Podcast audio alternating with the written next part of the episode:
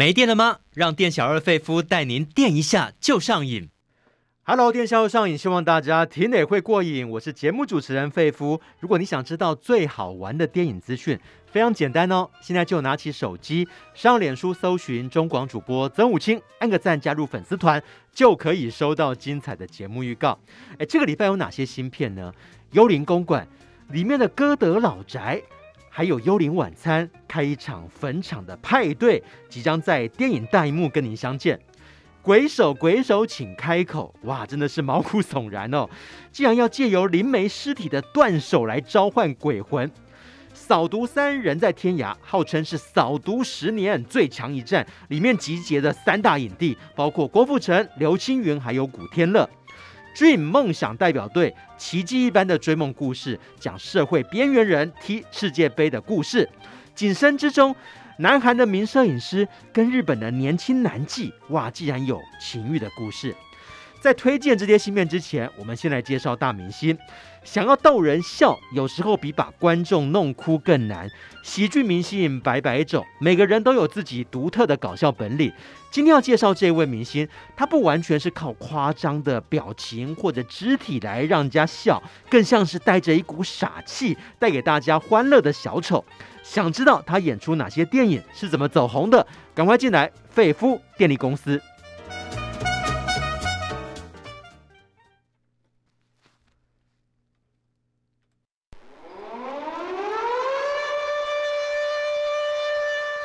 还在担心缺电危机吗？费夫电力公司给您最劲爆的电影大小事。好，今天要跟费夫一起揭开明星神秘面纱的是影评人佛洛阿德。Hello，阿德。主持人好，各位听众大家好。演艺圈的明星总是想把全身上下都弄得非常的完美，但是有时候啊，一些看起来是缺陷的地方，反而会变成强烈的个人标记，更容易被大家记得哦，也甚至成为自己的特色。欧文·威尔森的歪鼻子就是这样子哦。那据说是年轻的时候因为打架，所以留下的印记。那到底这位喜剧明星他的搞笑的功夫走的是哪个路线？阿德先来介绍一下好了。他也是属于冷面笑匠的类型啊，就是自己并没有呃像金凯瑞那样夸张的脸部表情或肢体动作哦，但他总是好像有一点吊郎当的。那再加上呢，他身高是一百七十九公分，就比那一百八就是差了那么一公分，然后就跟他那个歪掉的鼻子一样，好像总是差那么一点。于是呢，他在非常多的喜剧电影里面，我们都可以看到他非常甘于担任男二。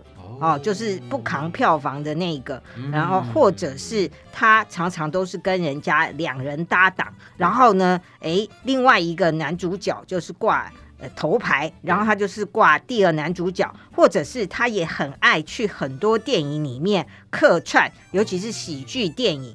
然后他就成为诶那些喜剧电影跟他的那些呃演员好朋友们一起搞笑，嗯、这就是欧文威尔森在电影里面常常扮演的角色。没有错，他到底跟哪些哥们演过哪些喜剧电影？我们待会来一一介绍。我们先从他的出生背景开始聊。他是在德州长大的，然后家里三兄弟，诶，另外两位也是演员，可是求学的路途啊没有太顺遂，甚至曾经被中学开除过啊。对，嗯、呃，因为呢，他就是高一的时候要考数学，是那他又交一些数学作业，然后他不知道怎么搞的，居然想到了去偷数学老师的。哎，课本可能可哎，那个可能可以可以看一下老师会画什么重点，会考什么吧之类的，所以他就被退学了。然后后来呢，他居然哎，这是在那个呃一般的演员中很少看到的，他居然去念。呃，新墨西哥的军校，军校适合吗？对啊，而且我一直看他那吊儿郎当的样子，他应该是天天都被教官骂，应该会成为军校的 trouble maker 吧？对对对，所以后来当然他没有往那边发展啦。好、哦，不过另外其实也不一定啊，大家可以看一下川普总统，他以前也是念军校的，然后你有觉得他 对啊？所以呢，军校呢，念军校不一定可以让一个男人变成更男人，至少 欧文威尔森跟川普是没有的。对，好，那接下来一九九四年，他以自编自演的《脱线冲天炮》踏入影坛。那讲到这部电影，这也是魏斯安德森导演的处女作，哎，两个人非常的默契哎。对、嗯、他们两个，这个是好朋友啦。是，一一，而且就是为什么他们会那么好，我其实真的搞不清楚。因为魏斯安德森，大家常看他的电影，然后看魏斯安德森的这些生平啊，就知道他呃非常讲究工整啊，嗯、然后他对很多事情都有一种强迫症。对，然后感觉他是一个非常就是文青咯。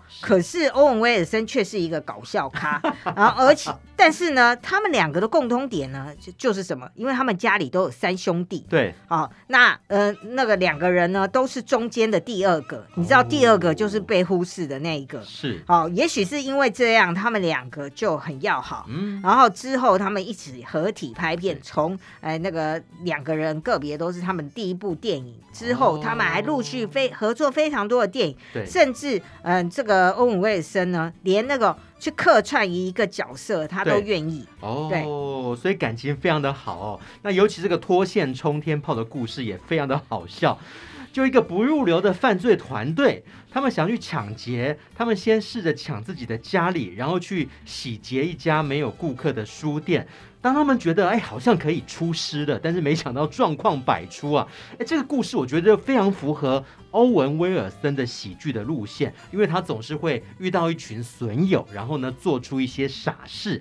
那后来他也演出《鬼入侵》啊、《大蟒蛇》系列、《世界末日》多部卖座的电影，但是没有办法当上主角。哎，直到两千年，他跟成龙合演的《西域威龙》才正式在好莱坞啊闯出一片天。这个是成龙他主导的第一部好莱坞电影。对，你看、嗯、像那个非常卖座的呃《世界末日》，我在想说他到底在演什么啊？结果后来才赫然发现他是布鲁斯威利的员工之一。哦，好，所以难怪呢。你其实根本就没看到他，是好。那在另外在《王牌特派员》里面，他跟班史提勒啊、金凯瑞一起搞笑，但是有了金凯瑞，其他人。还看得到吗？当然没有喽。嗯、所以呢，他一直都没有很大的发展。是，然后直到《西域威龙》一样嘛，我们就说他喜欢跟一个票房咖合作，对，然后让那个票房咖去担任那个最重要主角，他就是担任旁边的第二男主角。那他就是陪衬了成龙，然后这部电影呢就破下了亿元的票房，而且那些打打杀杀啦或拳脚功夫全部交给成龙啊，他就很轻松的赚。赚钱，对。对对，那然后这就成为他的一个风格，而且之后他们合作还蛮愉快的哦。之后还有呃一一起合作拍摄了其他的电影啊，甚至环游世界八十天。嗯，欧文威尔森也跑去客串。对，讲到电影的票房万灵丹，除了帅哥美女、金童玉女的组合，有人曾经统计过好莱坞啊最吸睛的男男搭档。哎，欧文威尔森他跟班史提特的组合，哇，竟然击败谁呢？击败了布莱德彼特跟乔治克隆尼哦。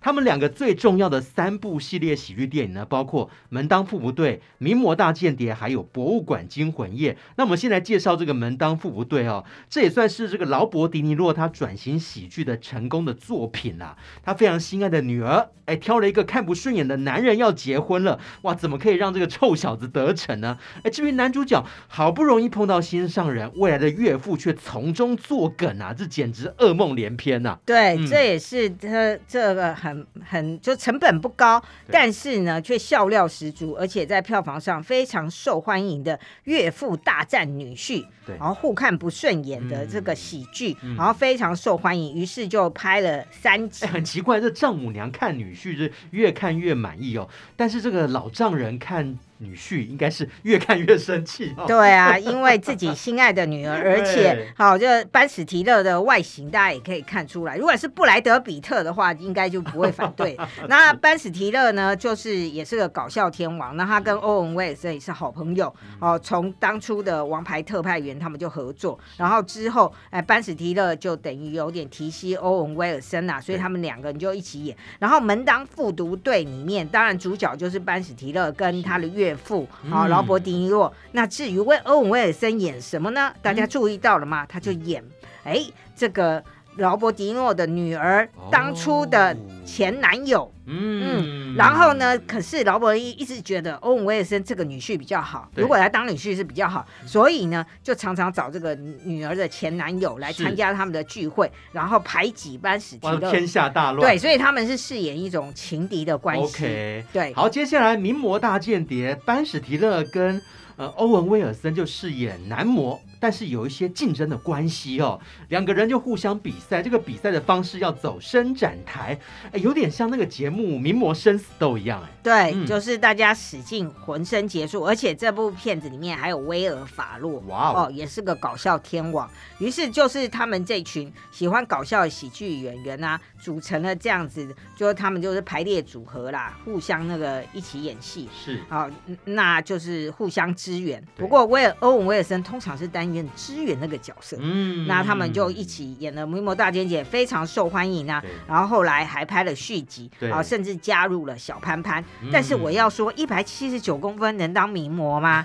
啊、好，那接下来《博物馆惊魂夜》它的戏份呢越来越多了，里面是在讲这个班史提勒，他是演一个夜班的守卫，本来觉得很轻松，但是没想到在一个神奇的夜晚，什么标本都复活了，包括什么呃暴龙啊、山顶引动人啊、狮子、老虎，结果他要应付这一群非常难缠的活标本，那还好有。老罗斯福总统然后，西部牛仔，还有印第安公主的协助啊。那欧文威尔森演的就是牛仔，也是非常的抢戏啊。对啊，对啊。不过在这部片子里面，当然也都是群戏的。是。那主要的男主角还是班史提勒。然后这一出剧呢，是嗯，这系列非常受小朋友欢迎。像我个人就非常喜欢《博物馆惊魂夜》的第一集。嗯。然后，但是太受欢迎了，所以接连拍了三集。然后后面的故事呢，就会感觉到越来越。离谱了，然后欧文威尔森的戏份也越来越少了。嗯、对，那当然他们合作了八部电影啊，包括呃一部没有拍成系列的《警网双雄》。对，那欧文威尔森在里面饰演金毛虎，然后他们两个人呢就是合作要一起抓毒贩。OK，对，好，非常厉害。那除了班史提勒，其实呢，欧文威尔森跟文斯范恩也有合作。那如果大家想要看的话，也推荐。婚礼终结者跟另外一个是实习大叔哦。好，那接下来演喜剧可不可以展现出演技呢？伍迪·艾伦的电影《午夜巴黎》，哎，竟然是找这个欧文·威尔森来演哦。为什么呢？他他觉得欧文·威尔森风趣幽默，充满着魅力。他觉得他的喜剧细胞是从骨子里散发出来，还特别帮他改了剧本哦，将那个主角从美国的东岸知识分子呢，变成西岸的加州人。对，嗯、而且他饰演的这个美国作家吉尔，就即将要跟未婚妻结婚，然后到了巴黎之后，后来哎，他在这个这个城市里面，就感觉到说，哎，我跟他到底适不适合呢？是哦，所以其实这是很适合欧文威尔森，因为欧文威尔森到现在有三个孩子，三个孩子都是三个不同的妈，他到现在也没跟任何人结过婚，因为他有婚姻恐惧症。所以演这个《午夜巴黎》这个呃角色呢，跟他非常的贴合，也让他首次获得了金球奖喜剧类最佳男主角提名。这可是他第一生平第一次，真的很厉害，而且也是到目前的唯一一次。哦，当年输给谁呢？当年输给上杜贾丹的大艺术家，但是能够入围就了不起了。那阿德讲到他的婚姻恐惧症哦，来问一下这个他的八卦好了哈。谐星的悲哀，似乎他也有过不去的坎呐、啊。他有药物滥用的历史。呃，好像跟这凯特哈德森那段情啊，分手之后不堪打击，试图割腕自杀，真的闹得蛮大的。对，哦、那那那部电影是跟麦特迪伦演的，那他就是演麦特迪伦的损友。然后，可是麦特迪伦跟凯特哈德森结婚之后，他这个损友然后就成为凯特哈德森很不爽的这个老公的哥儿们。哦、没想到他们戏外却擦出了火花，嗯、然后谈了一段爱情。是可是呢，凯特哈德森大家知道吗？他也是很性格。然后五月他们宣布分手，那那八月的时候，欧文威尔森就吞药割腕自杀，还好就是有被抢救回来。呃，而且也因为这次的这个自杀事件，我们才知道原来他也有忧郁症。为什么喜剧谐星都有忧郁症呢？真的是很辛苦。而且当然他情史也丰富了，包括以前呢就高射炮跟。黛咪摩尔，嗯、还有嗯有名的歌手雪瑞尔卡洛，他都跟他们交往过。是不过看来让他最伤心的就是凯特哈德森了。嗯、这个礼拜欧文威尔森有新片要跟大家见面哦，而且是恐怖片哦，呃鬼月哦即将来了。台湾的观众特别喜欢看 鬼片哦，我们待会来介绍这个礼拜要上映的新片，不要错过喽。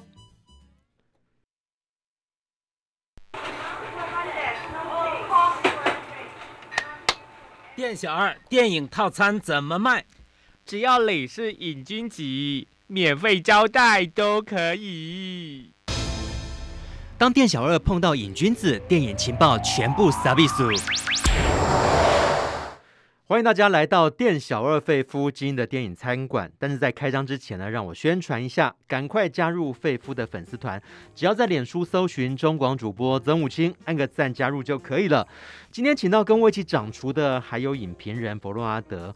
我们今天先来推出那种恐怖的特餐好了哦，来介绍两部这个礼拜要上映的鬼片。哎，阿德，台湾人为什么那么喜欢看鬼片？是喜欢那种被吓的感觉吗？嗯，因为鬼片是约会的，很很适合的电影。你是说约会的当下，因为这个女朋友可能会害怕、恐惧，这个时候你就会展现出男人的一个担当，是不是？对，英雄救美这样子的、哦嗯。难道男生不怕吗？嗯，就是就是。应应该说，大部分的男生可能胆子比较大，而且他们会认为这些鬼片就演的又不是真的。哦，对，那所以呢，就算有点怕，也要拿出男子气概。可是我觉得恐怖的是看完以后的后遗症，哎，比方说你看完以后，也许你看家里面的那个录影带，会觉得电视里是不是会跑出什么东西，甚至接手机是不是鬼来电，或者开车的时候，呃，洗澡的时候。可能这个鬼就会出现哎，对啊，嗯、而且现在可能看那种浴室的镜子，还会看到后面有人。啊天哪，太可怕了对！对，但那个欧文威尔森呢，就是其实他以前年轻的时候演过《鬼入侵》这类的片子，哦，哦，没想到他现在呢，哦，步入中老年之后，是，他也选择了就是这部，嗯、呃，就是嗯、呃，艾迪墨菲之前演的电影重拍版《幽灵公馆》。那有人号称说他是。呃，幽灵晚餐，然后坟场的派对，加上歌德老宅啊，里面的故事是讲女医生跟她的儿子呢搬进一家非常非常便宜的豪宅，然后很快的发现这个房子啊不对劲哦，嗯嗯，而且呢，这个故事发生的地点就是在纽奥良，就美国的纽奥良州，那。那里面呢，其实骗子的一开始的旁白就会告诉我们，是。哎，在纽奥良州呢，死亡并不是结束，嗯、而是新的开始。哦，哦，很恐怖的旁白啊，嗯，就是他们就那个母子俩就搬来这里啊，那就是住哎住在这个很大型的房子里，那那很便宜，就是有鬼嘛，是。果然就是有鬼啦。嗯、那于是呢，啊，他们就是非常的害怕，可是他们就跑走了。但是他们后来却请神父，就是沃文威尔森所饰演的神父来抓鬼，嗯，然后驱鬼。为什么大家觉得很奇怪？啊，你你就搬走就好了。嗯、没想到呢，这里的鬼非常的可怕。你不是离开这个房子，他就放过你哦。你到哪里，只要只要你在这个房子过，他就会跟着你。天哪！所以呢，你到你搬到别的地方去，比如说这个这个鬼房子呢，可能是在土城。好，你搬到台北，他也是跟着你，所以逼得你不得不回到土城这个鬼屋来。对，于是呢，他们就开始哦，要开始进行这个驱魔仪式啊，啊，然后等等的这些状况。然后欧文威尔森呢饰演的是表面上是一个很震惊的神父，事实上呢，他也是会进行诈骗。这个神父他够力吗？他给力吗？对啊，靠谱就不靠谱啊。哦，所以呢，当然到后面他自己也会告白啦，说哦，他其实有。有时候也是有在骗，然后就有时候根本没鬼，他也是装神弄鬼，说哦我驱魔了之类的。嗯、可是现在这个鬼屋真的很恐怖哦，嗯、真的很多鬼。然后呢，所以他就要招兵买马，嗯、找了一些人一起来帮助他一起驱魔。嗯，听说片中多达九百九十九个鬼魂。啊，像是什么黑寡妇新娘啊，还有躲在这个帽盒里面的幽灵，被困在水晶球里面的灵媒。那如果这个神父不靠谱，他还请到哪些人呢、啊？听说还有什么历史学家、通灵者，全部都来了。对对对，而且里面最重要，因为我们有说这是艾迪墨菲以前的卖座名片改编的，然后重新看翻拍啦。那这个呃饰演艾迪墨菲的那个角色的人，就是他，嗯、呃，他的妻子死于车祸。所以他一直怀有一种内疚、伤痛，嗯、那他就来到了这个鬼屋。嗯、那所谓的鬼，当然他就是会利用你脆弱的地方嘛。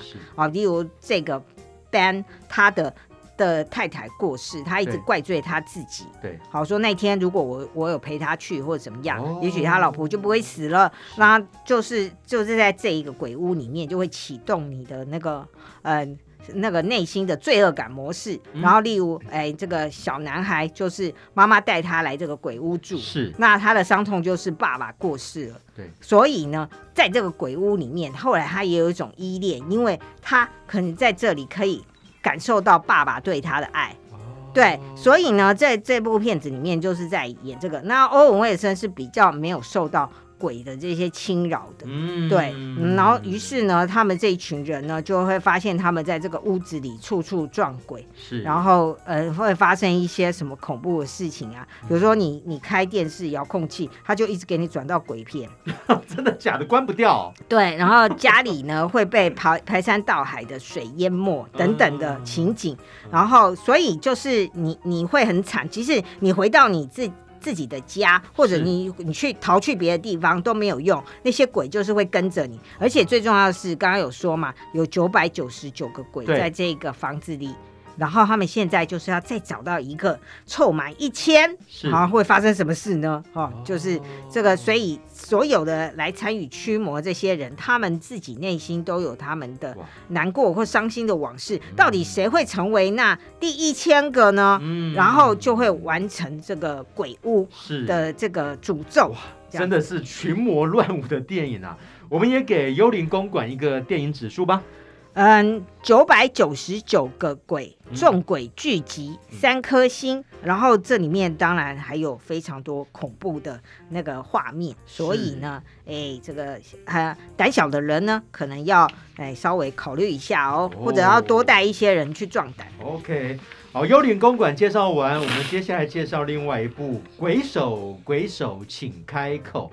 在讲一群学生开趴，为了找一些快感，我觉得这个年轻人真的很大胆哦，拿来号称是一个灵媒尸体的一个断手。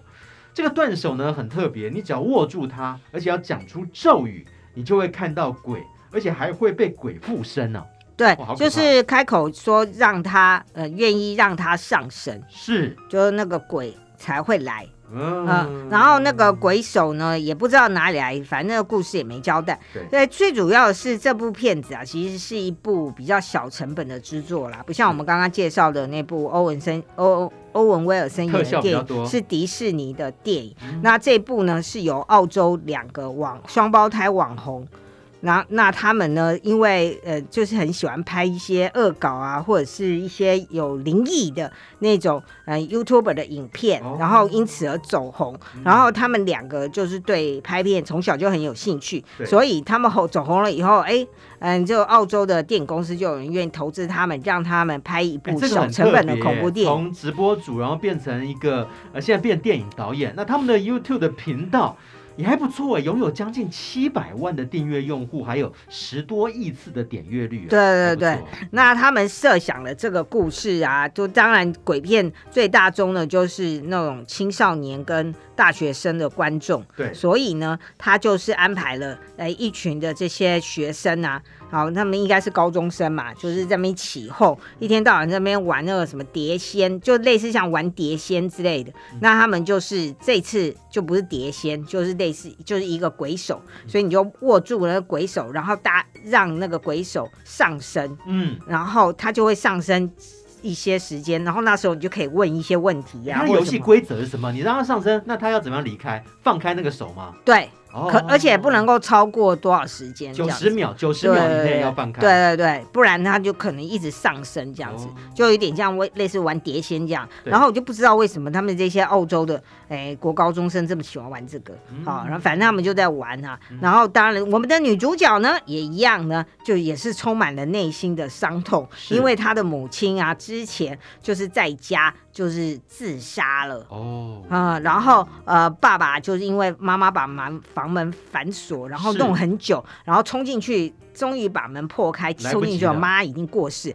所以他一直很难过，说，哎，妈妈为什么要过世？嗯、而且妈妈为什么要，哎，为什么愿愿意抛弃我就死了？嗯、所以他内心也是充满了那种呃不甘愿跟伤心。那、嗯嗯、所以，哎，有这样子的人啊，就是这种记忆伤痛记忆。的人，然后玩这种鬼手就是会出事，嗯，对，然后于是呢，就啊，不是握个手，呃，问个问题就解决了，嗯、就是鬼就上身了，而且他就不走了，哦、而且到时候就连累了非常多人，然后甚至还有一个小男孩，哦，这个小男孩，呃，就是他们的。其中这种高中同学里面，其中一个人的弟弟，对，然后他也要来玩，啊、好，所以呢，就是可能那因为他年纪比较小，是，就是他的神智更容易被控制，嗯、所以哦，他甚至就是会嗯受伤昏迷在医院，哦、然后整个故事到底该怎么办？然后女主角还是不想放弃，因为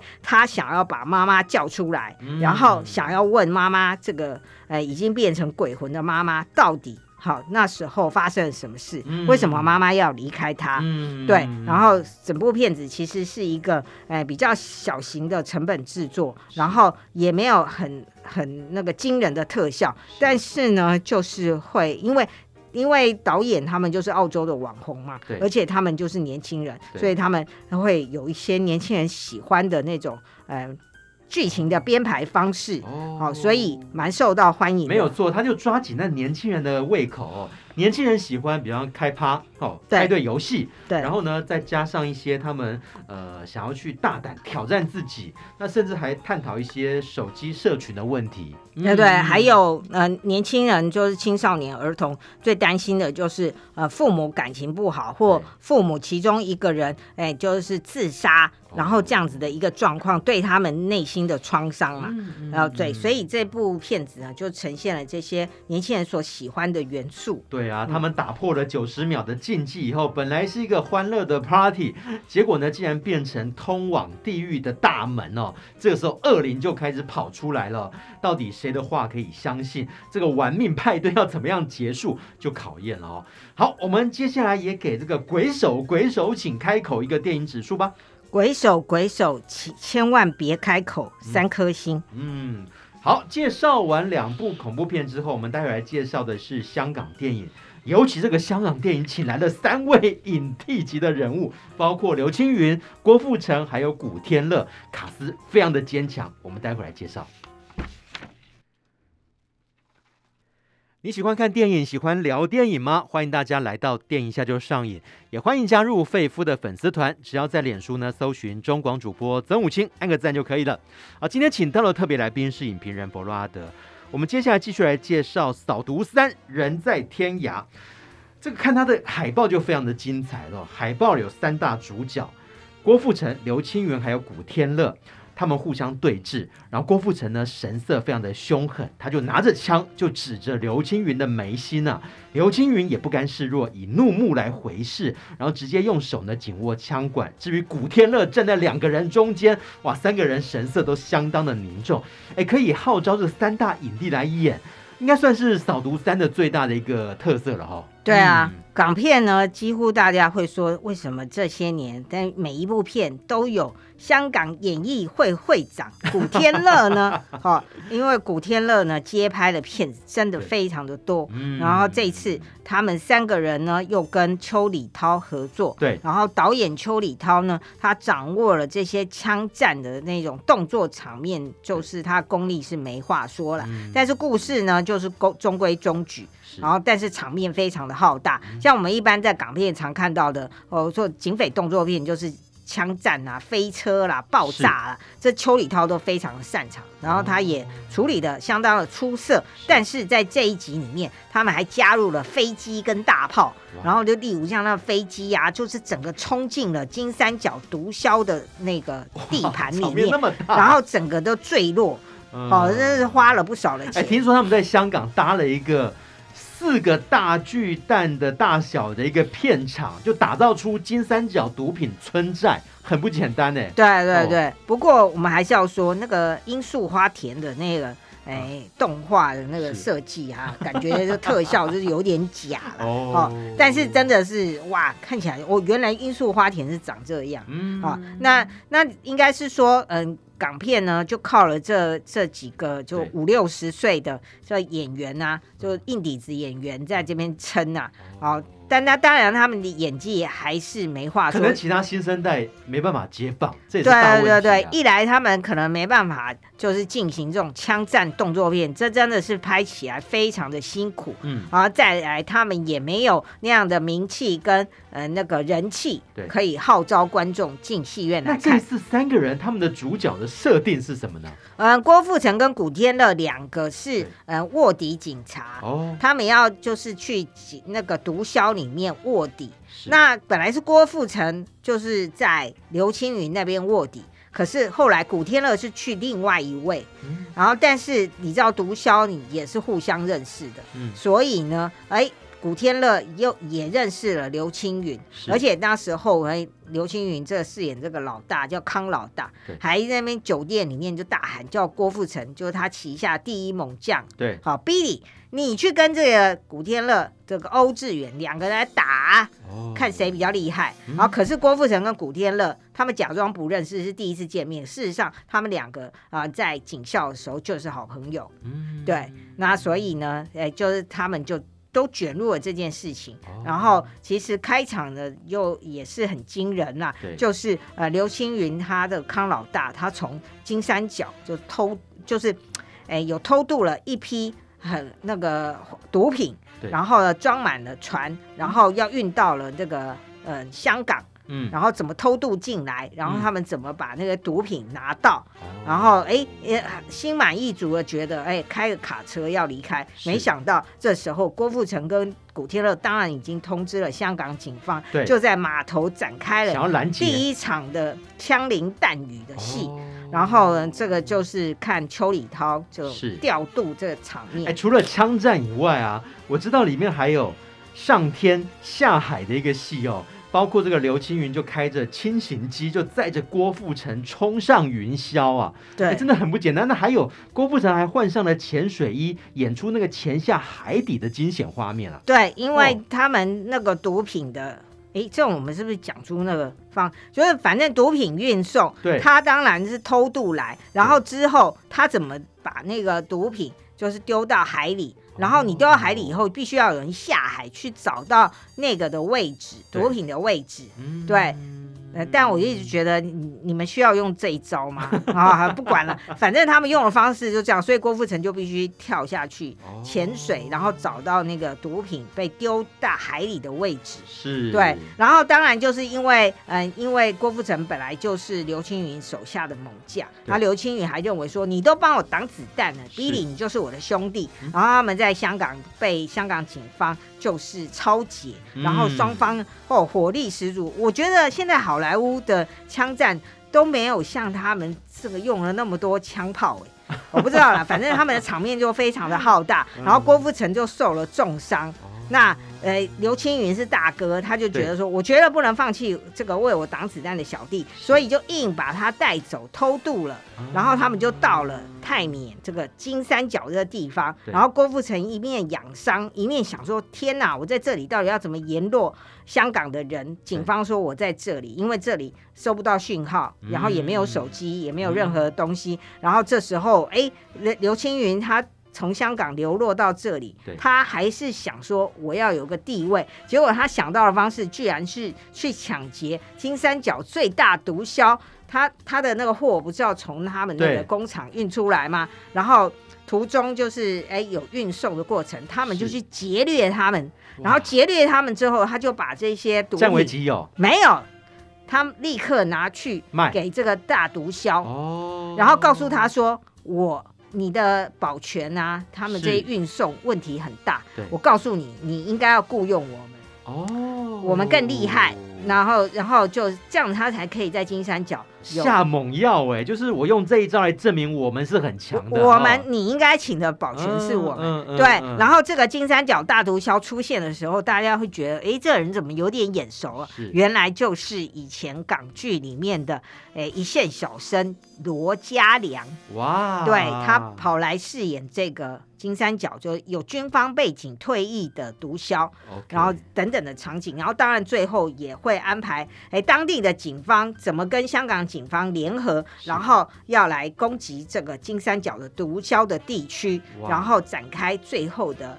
哎，就是最惊人的大战。然后，当然在这部片，然后郭富城跟嗯、呃、古天乐都有很多动作戏份。然后郭天郭天王呢，最擅长的就是哭泣的戏份，嗯所以他在里面有男儿对男儿泪流下男儿泪，好、啊然后还有一段呃爱情故事。对，这也算是郭天王哦，少数演出那种警察卧底的角色啦。那然后古天乐，当然这扫毒已经成为他代表作之一啦。因为这个三部呢，他都有参与演出哦。那他也说这三部的一个动作场面，尤其是第三集啊，非常难忘。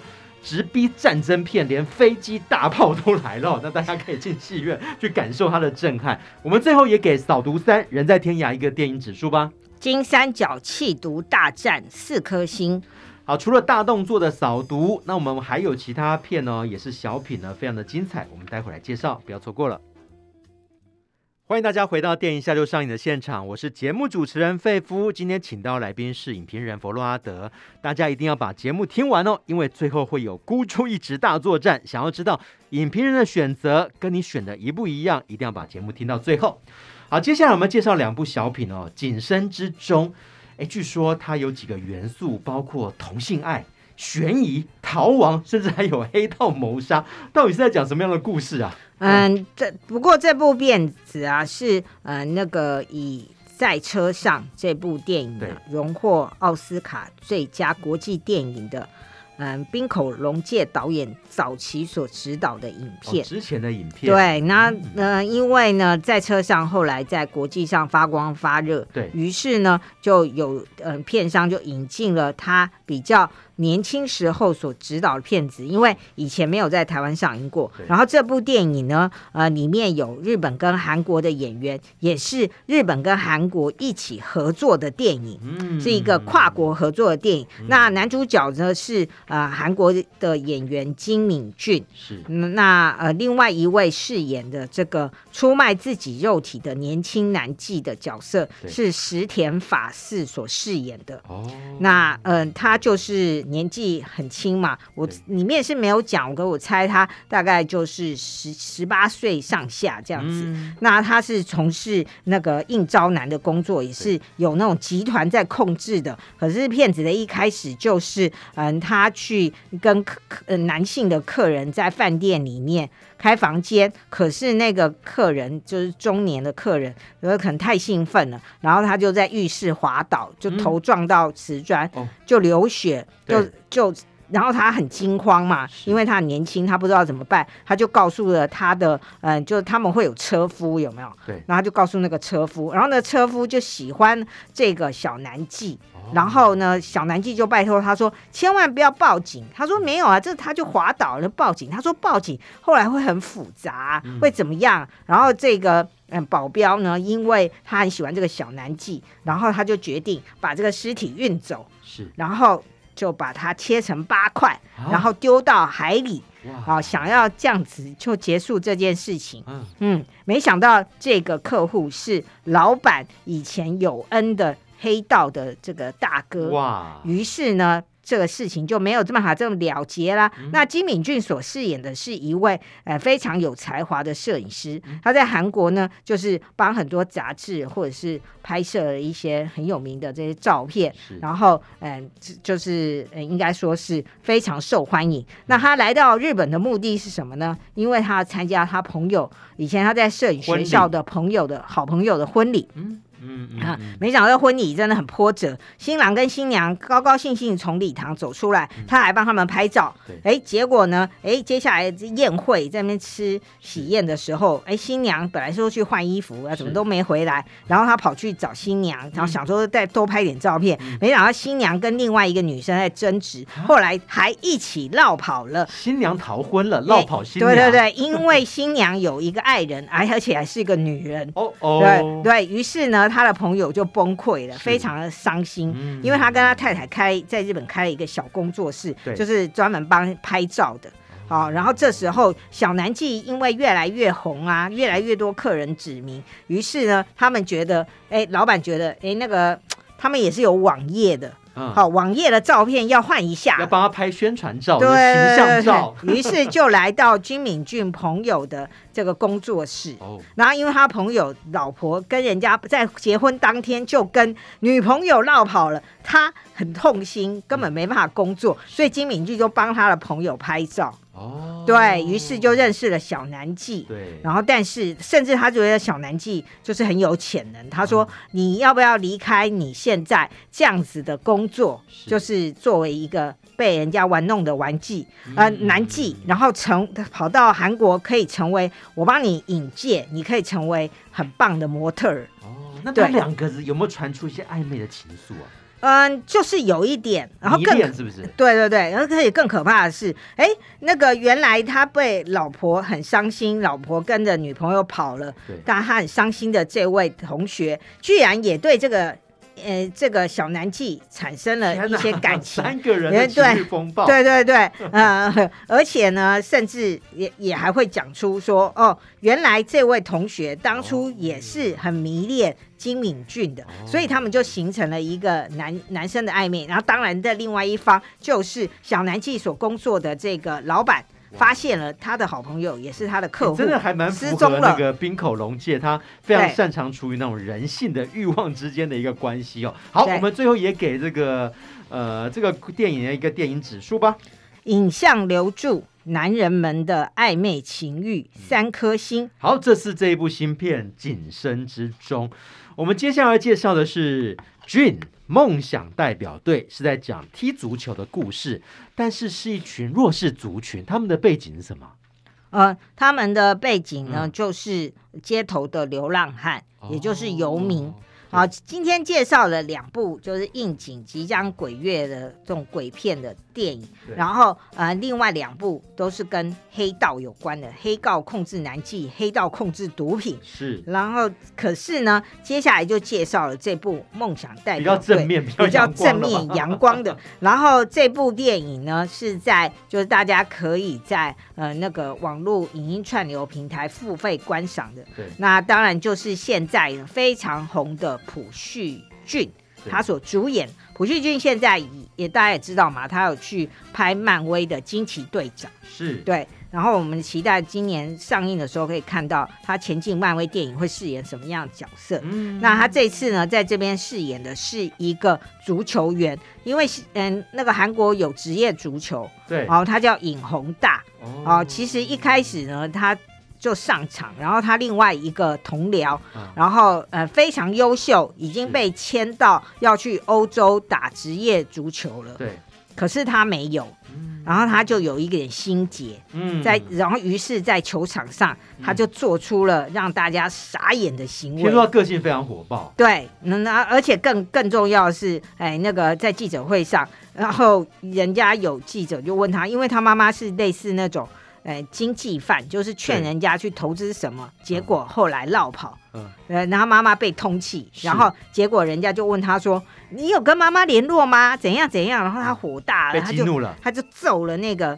那个直接在记者会上没有没有啊，是记者会后，然后但是就是球迷很多嘛，在两道人欢迎，然后那记者还一直问他说：“你妈妈怎样？你妈妈是诈骗吗？你觉得怎么样？”然后他就一拳就给他揍来，他说：“你的双眼皮做的不错。”嗯，然后就一拳打下去。天啊，那受到什么样的惩罚？就是停赛啊等等的。然后哎，可是呃那个就是他们的韩国的网红这些经纪公司就马上说：“哎，太好了。”那这样好了，你现在应该已经没有办法回去踢足球了，是，不如我们就把你捧成网红。啊，因为朴叙俊长得蛮帅的嘛，他就说啊，那你你就改当网红好了，嗯，然后不过当网红，哎。因因为要形象比较好一点呐、啊，那你现在已经在众目睽睽摄影机之下，你居然揍人，是。然后我们现在要帮你就是洗清的，对，就是参加慈善活动，哦、你去当一个流浪汉所组成的足球队，哦、然后因为要举行世界有一个。世界游民的足球赛，说这个杯赛是专门办给就是无家可归的流浪者的参加的比赛。对对对，就是世界各国都会头痛，有一些游民嘛。对，那大家就希望说可以让他们，哎，就是自自立自强起来。比如说，例如卖杂志啊等等的。那这个足这个足球赛呢，就是因为欧洲他们很喜欢足球赛嘛，所以他们就办了一个这种足球赛，是专门给，呃，就世界各国可以报名，但是可以参加的人就是属于。你们国家的流浪汉，所以他现在就要率领南韩的代表队，对，到呃匈牙利。去参加比赛，嗯、然后他说你是足球员嘛，然后这些流浪汉都不会踢足球，然后你就教他们踢足球，然后我们再请一个纪录片导演，就是，是。呃韩国大家知道的那个很有名的歌手 IU，对，好，他所饰演的这个纪录片导演。啊，哦，那他他就拍这些纪录片，嗯、然后呢在一起，然后到海呃到那个匈牙利去比赛，然后之后纪录片上映又可以赚钱，然后你的形象就洗白，嗯、因为你本来是一个火爆球星会打人，对，可是你现在哇。带领的这个流浪汉的足球队，所以呢，就是但但但是当然他脾气不好嘛，你就知道他来这个地方就是要挑选这些球员，然后这 这些球员都各有各的故事。为什么他们有的人是中小企业的老板，他后来为什么会变成流浪汉？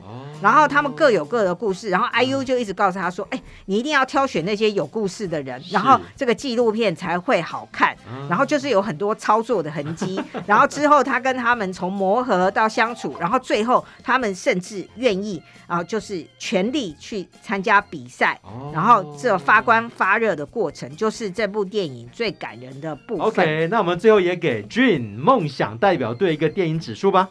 流浪汉组成的梦幻足球队，四颗星。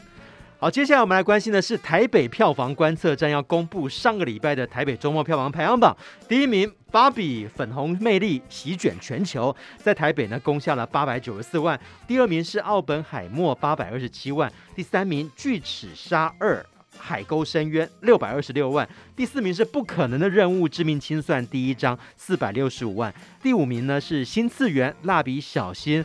The Movie 超能力两百零五万台币，好，这是呢台北票房的部分。那接下来就是让影评人伤脑筋的两个小单元：孤注一掷大作战，还有抢救影片大作战。什么意思呢？今天介绍的新片非常多元，有恐怖片，也有一些温馨的小品哦。